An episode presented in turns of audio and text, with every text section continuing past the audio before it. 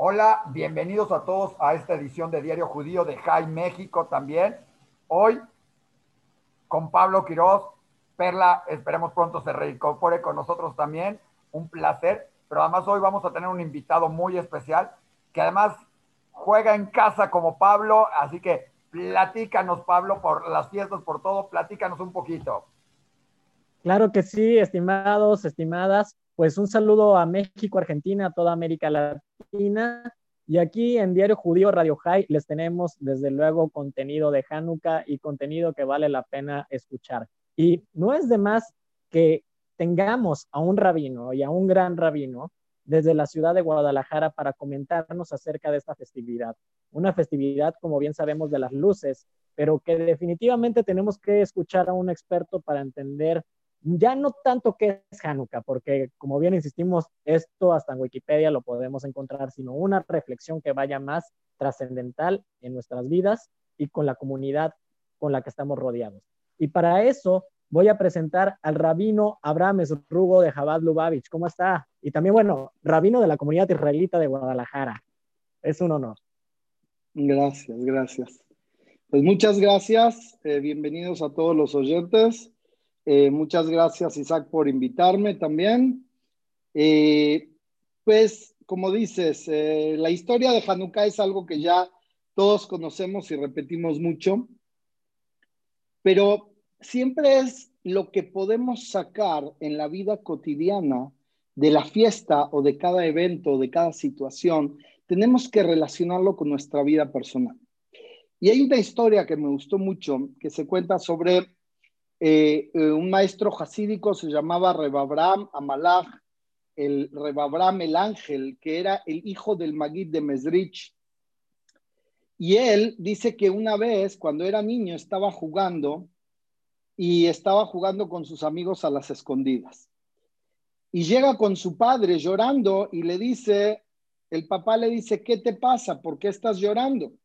Y entonces el, hijo le dice, porque estábamos jugando a las escondidas y me escondí y no me encontraron. Y el padre le dice, pues qué bueno, dice, si no te encontraron, ganaste, porque ese era el objetivo de jugar a las escondidas, que no te encuentren. Entonces, ¿cuál es tu problema? Dice el hijo, no, el problema es que se cansaron y me dejaron de buscar. Ese es el problema. El problema no es que no me encontraron, es que me dejaron de buscar. En ese momento el Magid de Mesrich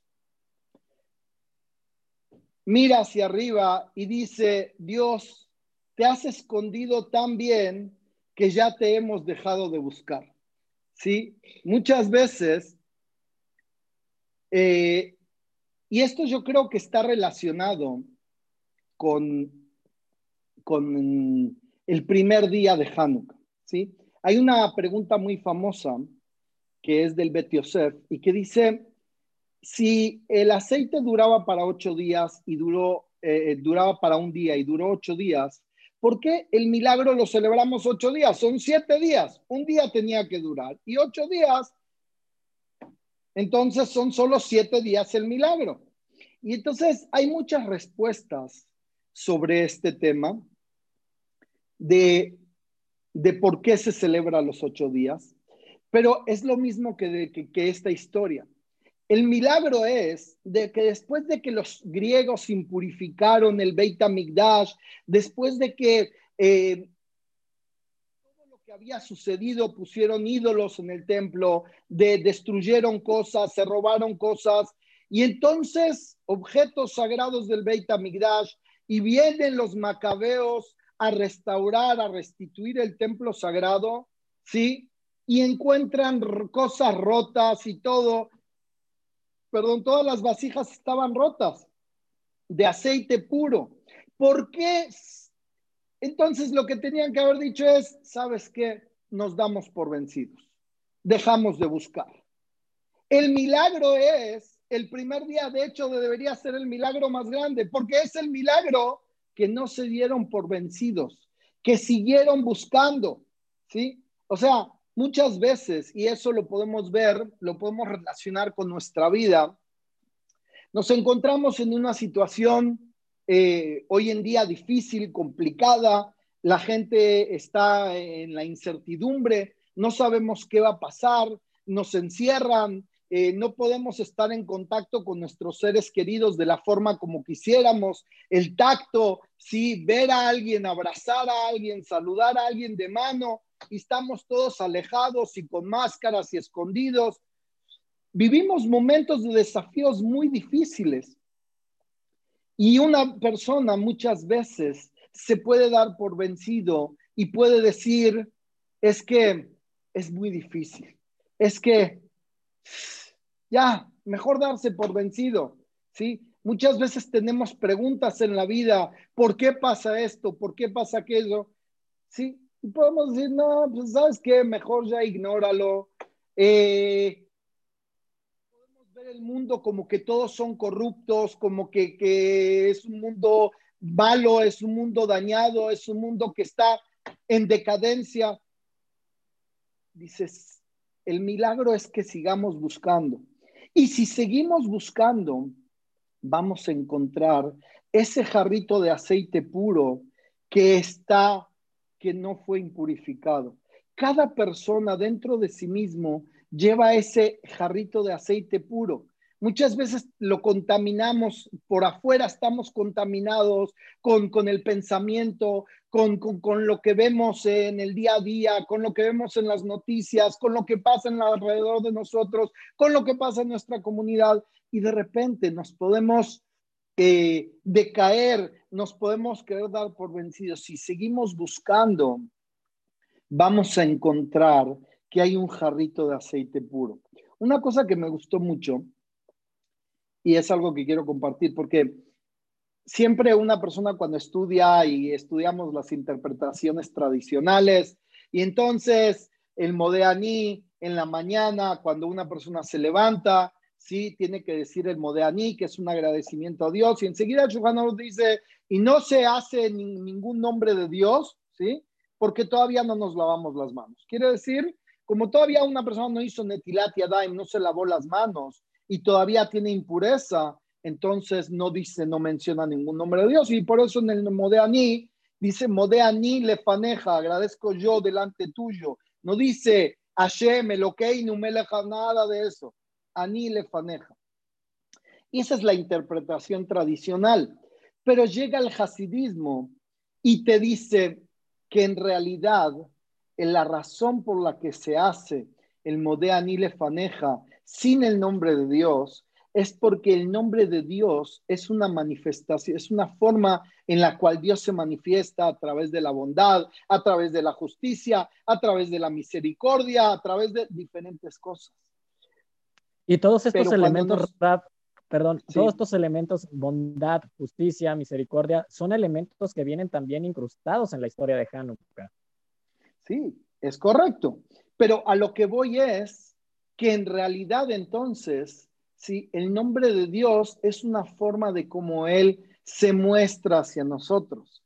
Pero cuando yo me levanto en la mañana y digo, modea ni le faneja, agradezco yo. Yo quiere decir la esencia de una persona, la esencia del Yehudi, la Neshama pura de cada persona, que esa no se puede contaminar con nada. No importa que no hiciste netilat no importa que no te lavaste las manos, eso nunca se contamina. Eso es algo que siempre va a ser perfecto y siempre va a ser puro. Entonces, decimos, agradezco yo, que es la esencia del Yehudi, le faneja delante tuyo, que es la esencia de Dios. Y ninguna de esas dos cosas pierden su conexión. Esas cosas siempre están conectadas, por más que uno, como dice, una persona va vestido y a veces se pueden manchar las ropas, ¿sí? Eh, puede ensuciarse un poco por fuera, pero por dentro él está limpio. Y eso es lo que pasa. Si buscas, siempre vas a encontrar ese punto. Muchas veces vemos a un judío y queremos decirle que mira eh, qué bonito es el judaísmo, mira qué bonita es toda la enseñanza del judaísmo. Y tenemos miedo de, de que, no, es que ese ya no, no, ese ya es caso perdido. Y viene y te enseña Hanukkah que no hay ningún caso perdido. Todos tienen ese aceite puro que no está impurificado, que no está dañado ¿sí? dentro de ellos. Entonces, solamente es cuestión de que una persona se ponga a buscarlo. Creo que eh, la historia de, de Hanukkah, si la queremos resumir, es que los helenistas, ellos creían en que podemos cumplir las mitzvot, podemos estudiar Torah, porque eso es bueno para la persona, es bueno para la sociedad, es bueno para levantar la autoestima, es bueno para muchas cosas, ¿sí? Está bien.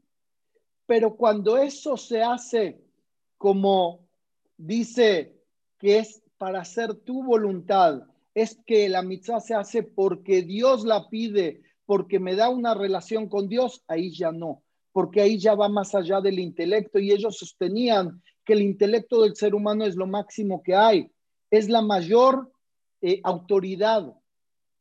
Y entonces viene los Maccabim y te dicen, vamos, a pesar de que se puede encender con cualquier aceite en esta situación de emergencia, nosotros vamos a buscar el jarrito de aceite puro.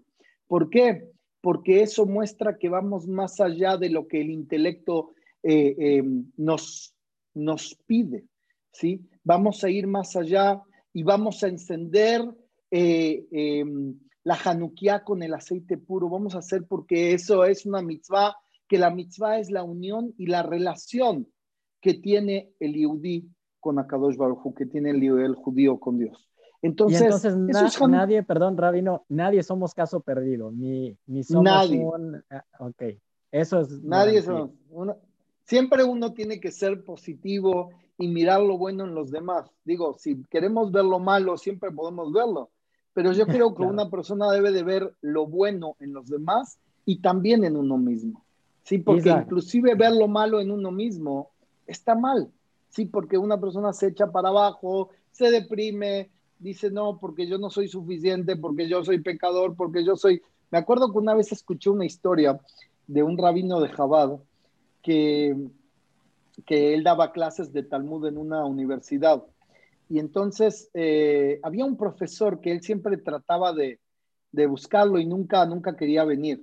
Y una vez se lo encontró porque tuvo que ir a preguntarle sobre un tema que él era especialista y le dice, y le dice, ¿por qué usted no viene a las clases de Talmud?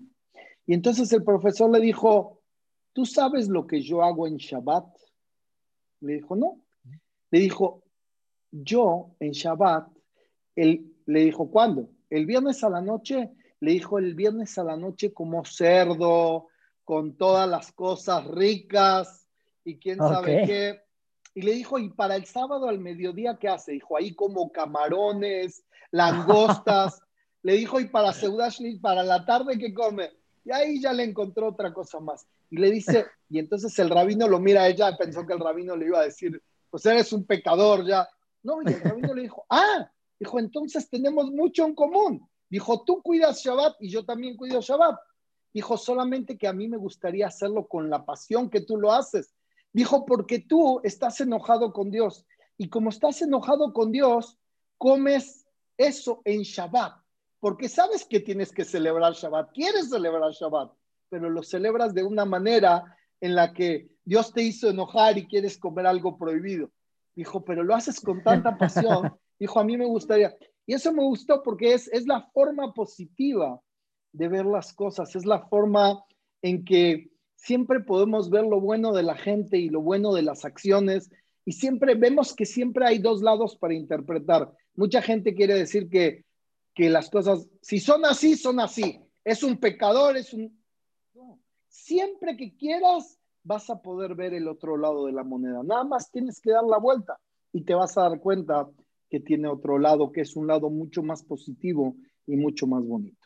Totalmente de acuerdo, Isaac. Vas. Rap, ah, muy interesante, un punto de vista muy diferente de Hanukkah, con lo que empezamos que sirve para toda la vida, no nada más para Hanukkah. Pero yo me gustaría irme un poquito, en México usted lo mencionó, hoy en día vivimos una situación diferente, ¿no? Muchos nos gustaría festejar Hanukkah con nuestras familias, con nuestros amigos, hacer el evento, todo el mundo hace en las comunidades, ya hacen el gran evento, los concursos de Hanukiot, etcétera, etcétera. ¿Qué sucede en Guadalajara? ¿Qué sucede en Jabal con todo esto? Pues nosotros tenemos una política que no importa lo que pase, siempre seguimos adelante. Siempre hay una forma de hacer las cosas. Como dicen, querer es poder. Entonces, nosotros este, esta vez programamos para el domingo, Besrat Hashem, una mega fiesta en la cual, bajo los protocolos, tenemos, cada quien viene en su casa, en su carro, perdón, es como si fuera un autocine, ¿sí? Y cada quien viene dentro de su carro, se queda dentro de su carro, se va a estacionar, vamos a transmitir la voz por FM, vamos a poner unas pantallas gigantes para que la gente vea, se va a hacer el encendido de la Hanukkah, va a haber entretenimiento, va a haber rifas, va a haber eh, todo lo que puede haber. Le vamos a entregar a la gente en la entrada sus bolsitas de latke, su ganió, todo lo que se necesita como para que puedan meterse, involucrarse de lleno en la fiesta de Hanukkah con toda la seguridad y todos los protocolos y realmente alegrarnos porque es lo que nos falta. Pues muy interesante, Rap. Sí, va a estar muy curioso, muy, o sea, hay que adaptarse, ¿no? ¿Cuál sería el mensaje de Jabad en este sentido? Bueno, y de usted, Rabino, de cómo adaptarse, de cómo hacer, porque como usted dijo, hay que seguir adelante. Y si dice algo caracteriza a todo lo que es Jabad, es siempre la alegría. Aquí con Maisley, con, con cada uno, con con cada uno de estos rabinos con los que hemos trabajado muchas veces, siempre es estar alegre. ¿Cuál cree que usted que sea el mensaje ahorita con todo esto que nos está sucediendo, con todo esto que para muchos es como medio tragedia y para otros es una oportunidad? El mensaje yo creo que es que si buscamos el lado positivo, lo vamos a encontrar. Dios nos está dando una oportunidad y una persona, cada quien lo puede interpretar de otra forma, pero yo creo que debemos ver la oportunidad en cada momento y en cada situación. Y si buscamos realmente, como dice Hanukkah, vamos a poder encontrar la luz que hay en cada cosa, ¿sí? No, no, no darse por vencido, no echarse abajo.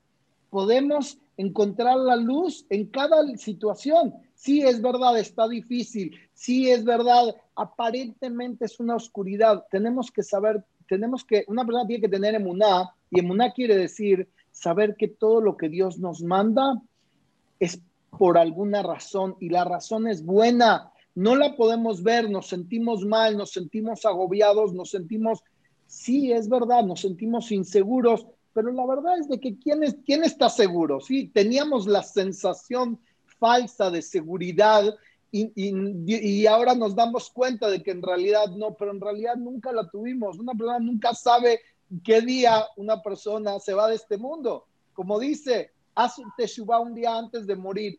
No sabemos qué día una persona se va de este mundo. Ojalá que todos vivamos hasta 120 y mucho más, pero el mensaje es y creo que este mensaje también es importante. Yo escuché que, que como dijo Steve Jobs en, una, en un evento que, que, él tuvo la oportunidad de hablar y dijo que él se dio, él se, se había dado cuenta que le habían, le habían detectado que tenía eh, la magle, la enfermedad famosa, y le dijeron que tenía poco tiempo de vida y él dijo que la enseñanza que les podía dar es Vive cada día como si fuera el último. Aprovecha cada momento. La Torah nos dice, ve Abraham, Baba y Amim. Abraham era anciano, venían sus días. Si era anciano, venían sus días. Es lo mismo. No. Dice, venía con todos sus días completos. Cada día lo aprovechó al máximo. Aprovechemos cada día al máximo y busquemos cuál es la oportunidad que me trae este día, ya sea de conectar con mis hijos, con mi esposa,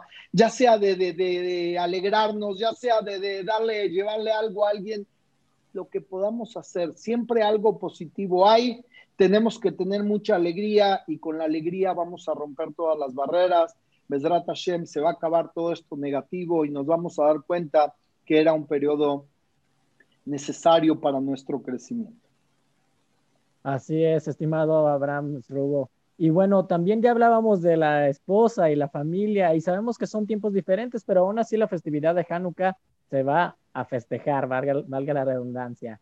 ¿Y cómo celebrar en breve, estimado rabino, con la familia o a distancia? ¿Cómo podemos hacer? ¿Podemos prender hasta una vela en versión Zoom con nuestras familias que están pues en otra ciudad o de alguna otra manera?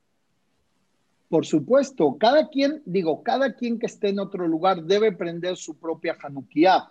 Eh, eh, hay algunos que prenden uno por familia, los sefaradim, los ashkenazim prenden cada uno, cada varón en la casa prende una Hanukkah, pero como sea la situación, podemos prenderlo y alegrarnos. De hecho, de hecho, en Jabat salió algo muy interesante a partir de todo esto, que se hacen muchas fiestas en las cuales se unen muchas comunidades, porque como se hace vía Zoom, se hace vía digital, entonces se pueden unir todos al mismo tiempo y celebrar. Y como dice Berroba Madrat Melech, mientras más es el pueblo, es mayor el honor del rey. Entonces hacemos algo más bonito, hacemos algo que da más satisfacción a Dios, da más alegría a cada uno de nosotros. Es importante, es importante conectar y, mientras prendemos la Hanukkah y ellos prenden la Hanukkah, conectarnos y vernos y cantar y saludarnos y todo lo que, lo que una persona pueda para, para aumentar alegría en estos días y aumentarlos. Pues muchísimas gracias, Rabino. Pues perfecto, Rabino, Radio High. Y desde luego, tengan su Hanukkah para estar prendiendo en estos días. Hak para usted, su familia y la comunidad israelita de Guadalajara. Gracias. Gracias. Hak a todos. Hak pues Isaac. Hak Samantha, aunque no la vi, pero y a todos. Eh, ahora sí, ahora sí. pues ahora nos conocemos. Mucho gusto. Se puede quedar a escuchar, Rap, muy interesante la historia de Samantha, se puede quedar a escuchar Samantha nos va a platicar, ella es una chica que encontró en su pasado judío, ¿sí? Aunque ella no lo es actualmente, ¿sí? Encontró los vestigios de lo que había sido el holocausto. Y, le animó a que esta historia se tiene que contar, a que la gente tiene que saber lo que fue esta tragedia del pueblo judío y también la liberación en ese momento del pueblo judío, muy ad hoc con Hanukkah y con todo lo que sucedió y ella nos va a platicar un poquito de su historia y de su familia en esto, que creemos que es muy interesante, este punto de vista de alguien que hoy en día no pertenece a la comunidad como tal, pero que es muy interesado en transmitir y, difundir todo lo que es el mundo, eh, al mundo judío, a, todo el mundo, lo que fue el holocausto, ¿no? Y que esto no se olvide, ¿no? Samantha. Pero si me dejas nada más, te quiero decir una cosa antes de que empiece Samantha, te quiero decir una cosa que es importantísimo que creo que es muy importante que todo el asunto de la Shoah y todo eso, como nos enseña el mensaje de Hanukkah, no sea nada más para recordar cosas trágicas que pasaron, sino que la oscuridad se combate con luz. Entonces es encendiendo más luz, como, como una vez el Rebe comentó, dijo, en vez de que pongamos una silla vacía en el ser de pesas para recordarlos a los, a los, que, a los que murieron en la Shoah, eh, mejor eh, pongamos, traigamos un judío más, traigamos una persona más para celebrar con nosotros. Yo creo que es muy importante que el mensaje sea siempre encender más luz para combatir la oscuridad. Y creo que eso es justo lo que está haciendo Samantha con estas pláticas. Nos está trayendo mucha luz a esto. Nos trae, porque en cada una de sus pláticas, además de sobrevivientes, entran gente, familiares de las víctimas o cosas así, y la, y la alegría que de repente nos dan estos sobrevivientes en cada una de sus pláticas es impresionante y justamente yo creo que de eso Samantha nos va a platicar. ¿eh? Bienvenida Samantha, gracias Rabino. Gracias Rabino. Vamos a seguir en esta edición de Jai México, de Diario Judío, para toda Latinoamérica, para todo el mundo. Muchísimas gracias, bienvenida Samantha. Hola, muchas gracias. ¿Qué tal Samantha? ¿Cómo estás? Muchas gracias aquí desde Cuernavaca, Morelos.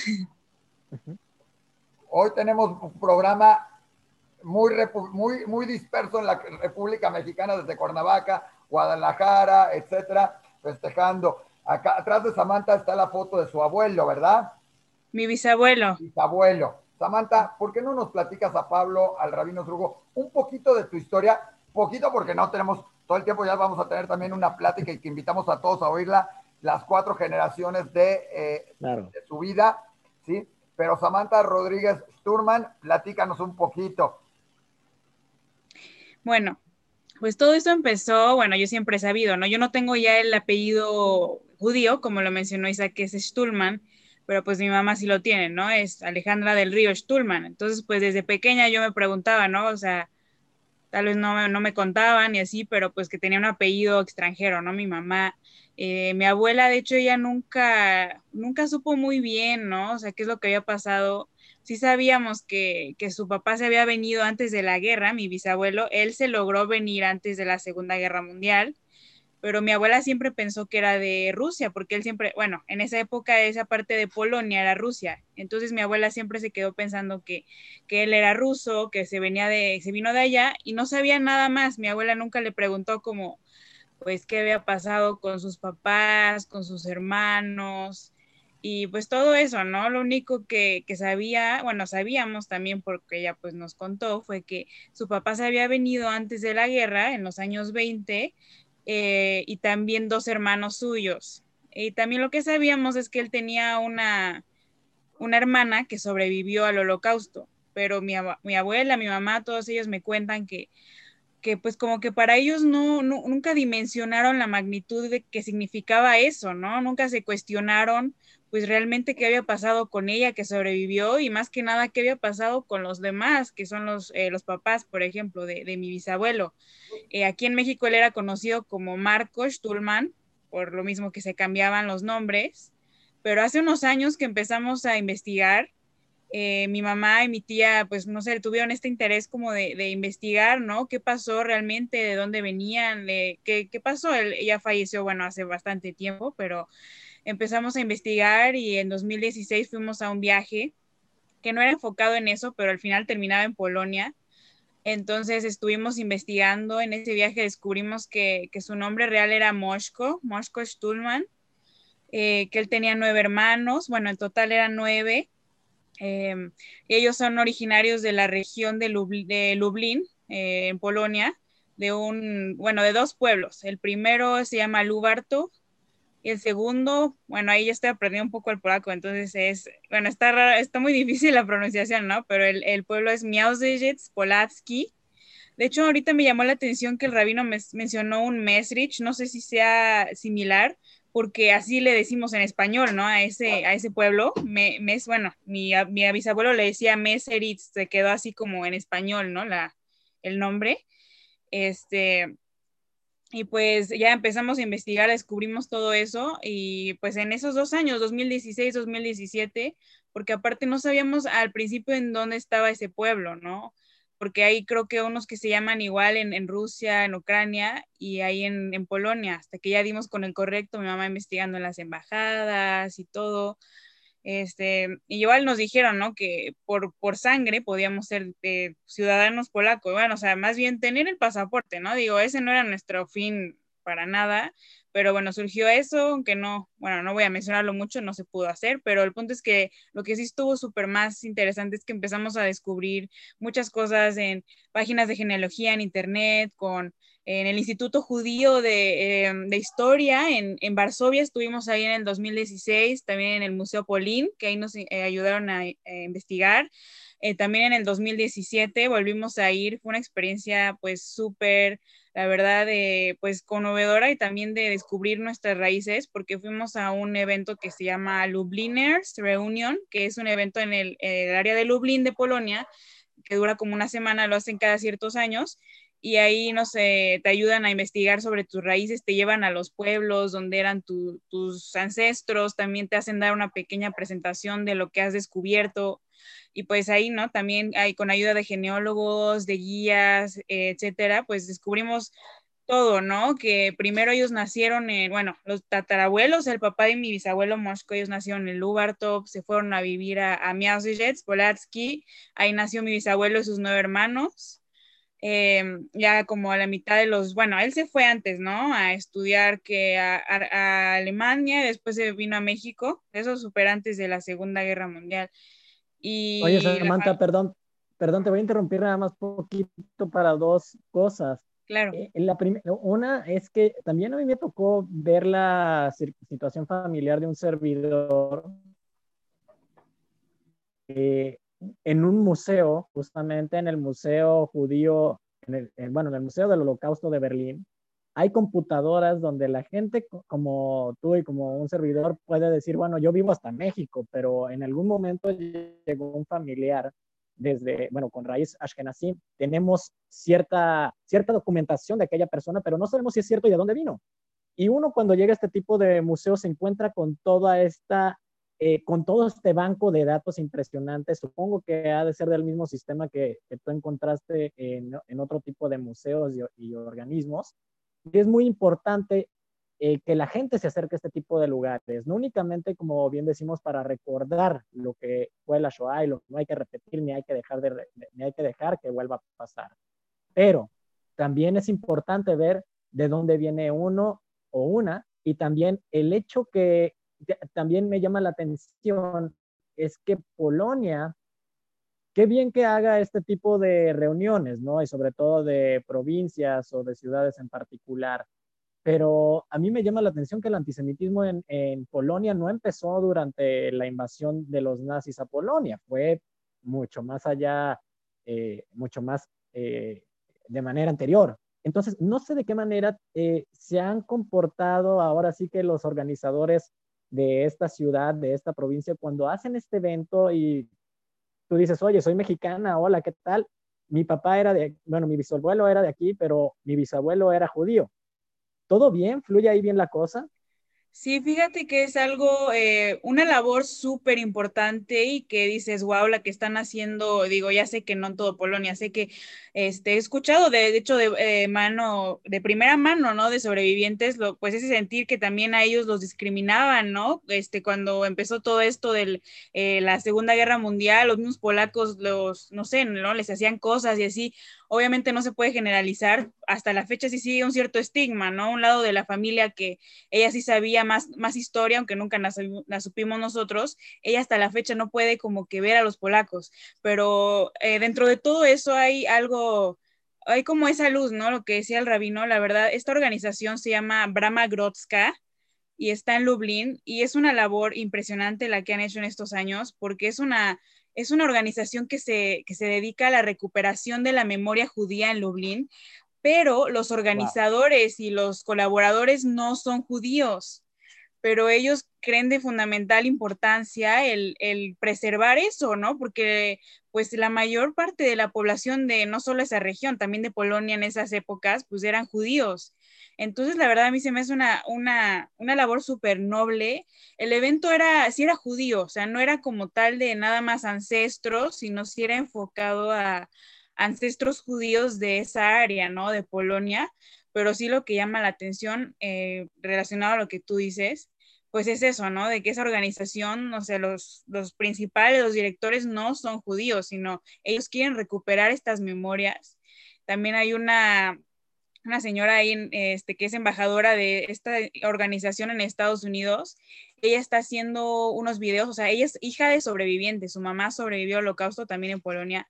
Ella está haciendo una serie, un proyecto súper también noble en el que entrevista a personas en Polonia o a organizaciones que se dedican justamente a esto, ¿no? A recuperar la memoria judía para que también la comunidad judía y todos se den cuenta que dentro de todo esto que tú, eh, que tú mencionabas del antisemitismo en Polonia y así, hay gente que aunque no sea eh, judía, está tratando de que la memoria judía se eh, preserve, ¿no? En la historia. Entonces yo creo que eso es muy importante y la verdad es una gran labor la que hacen y de hecho el siguiente evento va a ser en dos años, en 2022 y sí es una experiencia increíble, ¿no? Como decías, yo creo que conocer tus raíces es lo, algo súper importante y que te ayuda a entender de dónde vienes y a dónde vas, ¿no? Tal vez a mí ya no me tocó ni siquiera el apellido, este, pero yo lo siento muy, ¿no? O sea, mucho en, en mi vida y este, tal vez las tradiciones y todo eso sí se perdieron, ¿no? O sea, sí, obviamente sabemos que ven, eh, venimos de ancestros de raza judía, etcétera. Mi bisabuelo, pues lamentablemente, cuando él vino a México, pues renunció a todo eso, ¿no? Este, mm, o sea, ya no quiso como ligarse a eso, no sé si le daba miedo el saber como, el que lo, lo vieran como judío, no sé, la verdad no sabemos, él nunca lo mencionó, pero pues sí, más allá de eso, bueno, él, sobre, él, bueno, él se vino antes de la guerra, entonces súper bien, pero pues descubrimos esta historia, ¿no? Terrible, de que después de ellos vivir en ese pueblito de Lublin, eh, su familia se fue a vivir a un pueblo al norte de Polonia, bueno, ya es más ciudad, que se llama Grudzons, al norte.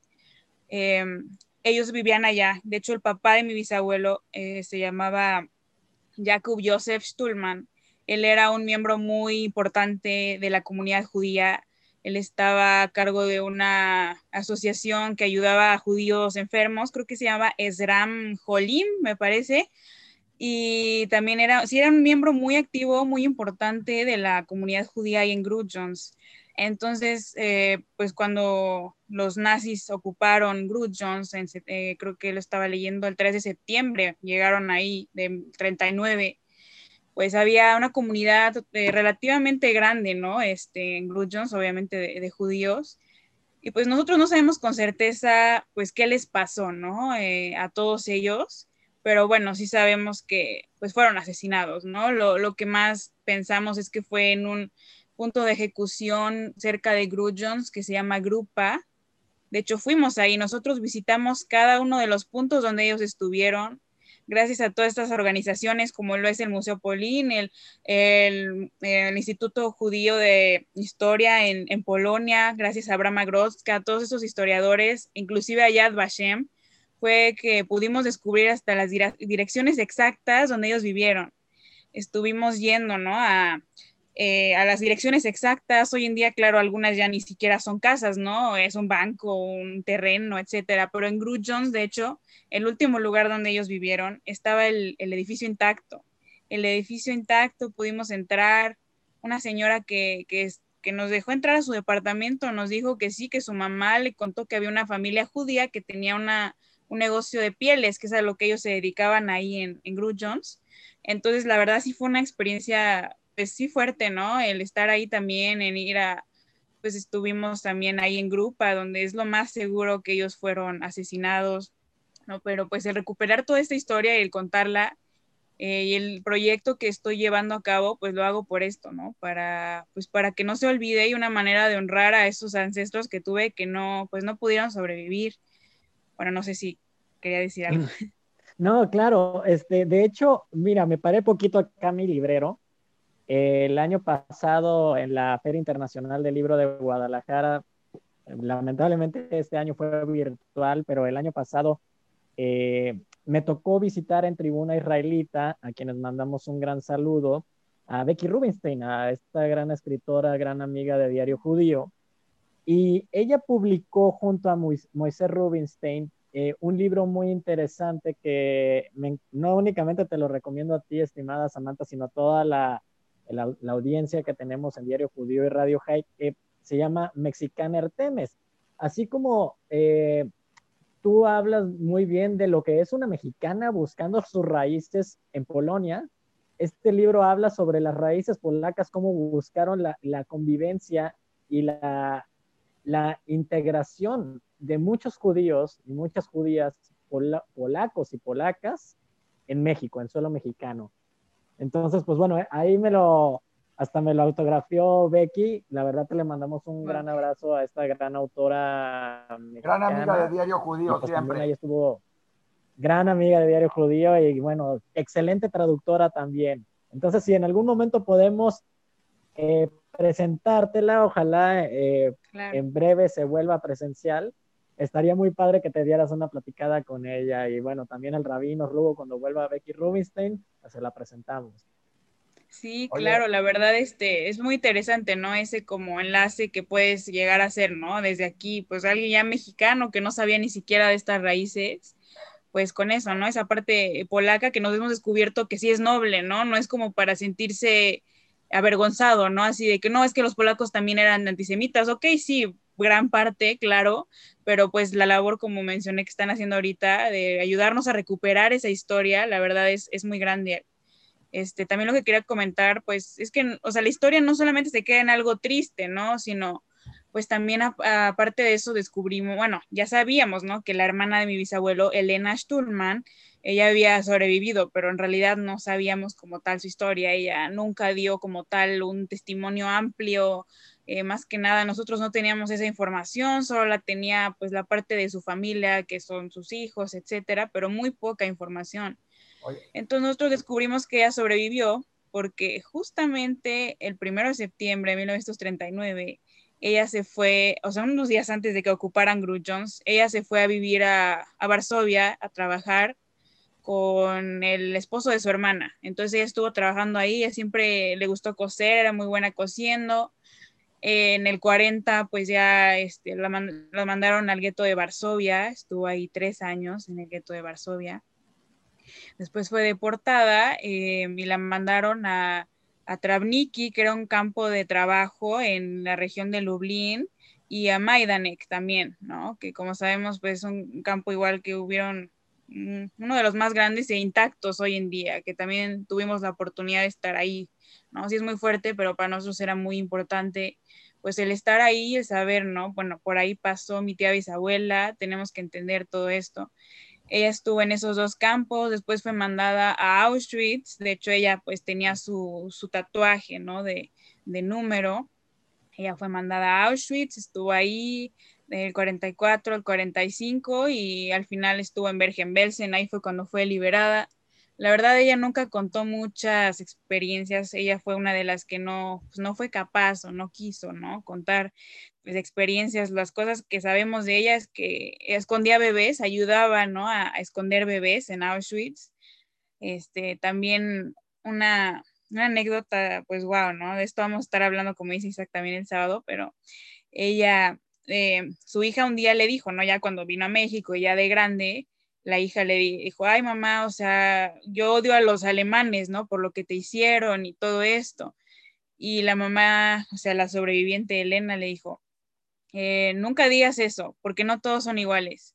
Yo un día estaba en Auschwitz limpiando la oficina de un oficial de, un nazi y entonces eh, vi que el oficial estaba ahí medio borracho y no sé qué, y el oficial vio que pasaban judíos, ¿no? Eh, cantando muy felices y a él decía, ay, ¿cómo es que pueden estar tan felices? O sea, viendo todo esto, ¿no? O sea, como que le daba coraje la situación y agarró una botella de vidrio y la estrelló contra la, contra la foto de Hitler, ¿no? y de ahí ella toma esta historia, ¿no? Para decir que no todos son iguales, no todos estaban, no es justificación para nada, ¿no? Sabemos que la mayoría fueron tan atroces, pero obviamente ella, pues, tuvo como esa capacidad de perdonar, ¿no? En cierto modo lo que pasó y pues pudo venirse a México después de haber pasado todos esos horrores y hacer una familia, ¿no? Entonces, pues sí, esa es también parte de la historia. No, gran, gran experiencia y como bien menciona, o sea, aún con la, con la evidencia o la experiencia de haber estado en ese campo de concentración y en, en todos esos guetos, todavía decir, es que no puedo generalizar. Eso nos enseña mucho el valor eh, que, debemos recordar también los seres humanos acerca de no estigmatizar, no, no generar prejuicios y vivir ahora sí que con la conciencia tranquila y saber que nadie es caso perdido, como bien decía el, rabino Rubo. Sí, exacto. Samantha, yo te tengo una breve pregunta. ¿Cuál fue tu impresión? O sea, ustedes no viajaron, no, no, no, no, no conocían esa parte de la historia judía de tu familia o de lo que les había pasado a la familia. ¿Qué fue lo que te hizo hoy entrar a todo esto de Voices of Silence, de las entrevistas? ¿Qué fue lo que te impactó que dijo, hay que comentarlo, hay que hacerlo? No, o sea, no sé, tal vez no podría decir una cosa, ¿no? Pero sí, claro que el segundo viaje, esta experiencia de esa reunión, la verdad, ese evento Lubliner Reunion, la verdad, creo que eso lo cambió pues todo para mí, ¿no? Yo no estaba muy inmersa en la investigación en esos años, mi mamá y mi tía, ¿no? Eran las que estaban ahí siempre investigando y todo, yo no me metía mucho, pero pues salir a esos dos viajes y más que nada el segundo, pues es cuando, cuando yo dije, no sé, ¿no? Desde ahí no me, no me quedé como tranquila, o sea, en el sentido de que hay que hacer algo, ¿no? O sea, no sé, yo desde, desde hace muchos años escribo poemas y, por ejemplo, lo poco que pude hacer fue escribir un poema para mis ancestros en esos años, ¿no? De hecho, lo recité en, un, en el cementerio judío de Lubartov, donde son mis tatarabuelos. Este, pero pues yo creo que sí, el impacto de estar ahí, de saber que fue real, que, existió, que, fue alguien de tu familia, aunque tú no lo conocías, muchas veces ignoramos lo que le pasó a, nuestros ancestros, el estar en cada casa que ellos vivieron, el, estar en los campos de concentración donde estuvo mi, pues mi tía bisabuela, ¿no? es, yo lo menciono mucho, es súper diferente el escuchar una clase de historia sobre Auschwitz, sobre el holocausto, el leer un libro que claro que pues funciona, no es bueno, o ver una película, pero estar ahí, estar ahí mismo, pisar el lugar, o sea, y no como morbo para nada, realmente como algo de hasta autoconocimiento porque entiendes lo que pasaron tus ancestros, eso te deja una huella súper grande, ¿no? Y no digo que yo salí llorando de ahí porque no es así, pero sí fue una reflexión como súper profunda, ¿no? al respecto. Tal vez mucha gente lo ve algo turístico, cuando fuimos había mucha gente que la verdad hasta sí te da un poco de tristeza, ¿no? Porque dices, ¿cuánta gente lo hará realmente para reflexionar? Pero sí, yo creo que el haber presenciado, el haber pisado esos lugares, el haber estado en ese bosque que es casi seguro que ellos ahí fallecieron, yo creo que todo eso es lo que a mí me llevó a hasta ahorita, ¿no? Eso y la motivación también que tienen pues mi mamá y mi, mi, tía de seguir investigando. Mi mamá es la que me dijo, oye, ¿por qué no haces unas entrevistas? Yo estoy estudiando comunicación, pues me gusta, ¿no? Todo esto bastante. Entonces yo dije, pues sí, pero pues ¿cómo le voy a hacer, no? Yo no estoy inmersa en este mundo, como decía Isaac, que me empecé pues a estar, ¿no? Inmersa en este mundo judío. Eh, pues ya gracias a la tecnología, grupos de Facebook, etcétera, fue que pude ir contactando a los que he entrevistado. Pero la verdad este proyecto ha sido, pues sí, una forma de honrar a mis, a mis ancestros, pero no solo a los míos, ¿no? Sino a todos ellos que murieron y aparte ni siquiera sabemos sus historias o sea, no sabemos sus historias y mi generación menos, o sea, se queda nada más con lo que dice el libro ahí de la escuela, con una película y ya, pero este es un, un hecho histórico que pues no se puede, la verdad que olvidar ni repetir. Y no solamente es como decir que no vuelva a pasar un holocausto judío, que claro que eso es el objetivo, sino este, esto es un, recordatorio de a lo que puede llegar el, el, ser humano. Entonces, el hacer estas entrevistas en la que hay un acercamiento entre jóvenes, entre los sobrevivientes, inclusive también adultos que entran, pues yo creo que cambia, ¿no? Con que a una persona le cambie el, la manera de pensar pues yo creo que con eso también ya se está haciendo mucho, ¿no? Entonces es una manera como de, tratar de, cambiar que eso no vuelva a pasar y de honrar a los que ya no están aquí. Estimada Samantha, ¿qué edad tienes? Perdón, perdón por la pregunta. no, no, está bien, tengo 20 años. Wow. Es, bien interesante que una joven, o sea, se interese en esto, que además no sea parte de que en la comunidad estamos acostumbrados a que desde chiquitos nos los, eh, los inculcan y lo vamos viendo y lo vamos sintiendo. Y se conmemora Yom HaShoah hoy en día, el Día de, las Víctimas del Holocausto. Pero es muy interesante que alguien que no estaba en la comunidad, que no está en la comunidad, se involucre, se sienta parte de esto, y además alguien, como digo, de 20 años, porque como que ya quedó para muchos, aunque es apenas, no, no, no se ha cumplido ni siquiera un centenario de que sucedió y le falta, que, se, que, les interese porque como que ya quedó en la historia. Y para jóvenes de 20 años es la inmediatez es lo que pasó ayer o lo que pasó hace 10 minutos. Eso que pasó hace todo eso. Y más ahora que, se están, que, nos estamos quedando desafortunadamente sin muchos de estos sobrevivientes por la edad. Entonces lo que está haciendo Samantha de recuperar estos testimonios desde un punto de vista diferente, ¿sí? creo que es muy interesante y nos ha sorprendido con entrevistas. Y lo más interesante es que no importa cuántas entrevistas va haciendo, los otros sobrevivientes quieren entrar a escuchar a los demás, algo que a mí no me había tocado generalmente. Quieren oír y, comentar y platicar y se hace un intercambio de opiniones de sus historias que valen la pena. Y por eso vamos a tener, yo no, primero la entrevista con Samantha y su familia para conocer toda su historia. Para los que quieran, y ya pasó esto, la van a poder encontrar lógicamente en Diario Judío y en Jai México también, todo esto. Y también tuvimos, y también ya está en Jai México y en Diario Judío, una entrevista con la nieta de un héroe de Lituania, que de la noche a la mañana salió, que no es un héroe, sino es parte de esta maquinaria que asesinó a miles de judíos lituanos. Entonces, ese cambio de perspectiva también es muy interesante de cómo se va dando, y es gracias a labor como la de Samantha. No sé si está con nosotros, Pablo. Sí, estimado Rabino, no sé si siga también aquí todavía en la plataforma y le quisiera comentar o preguntar algo a Samantha, si es así.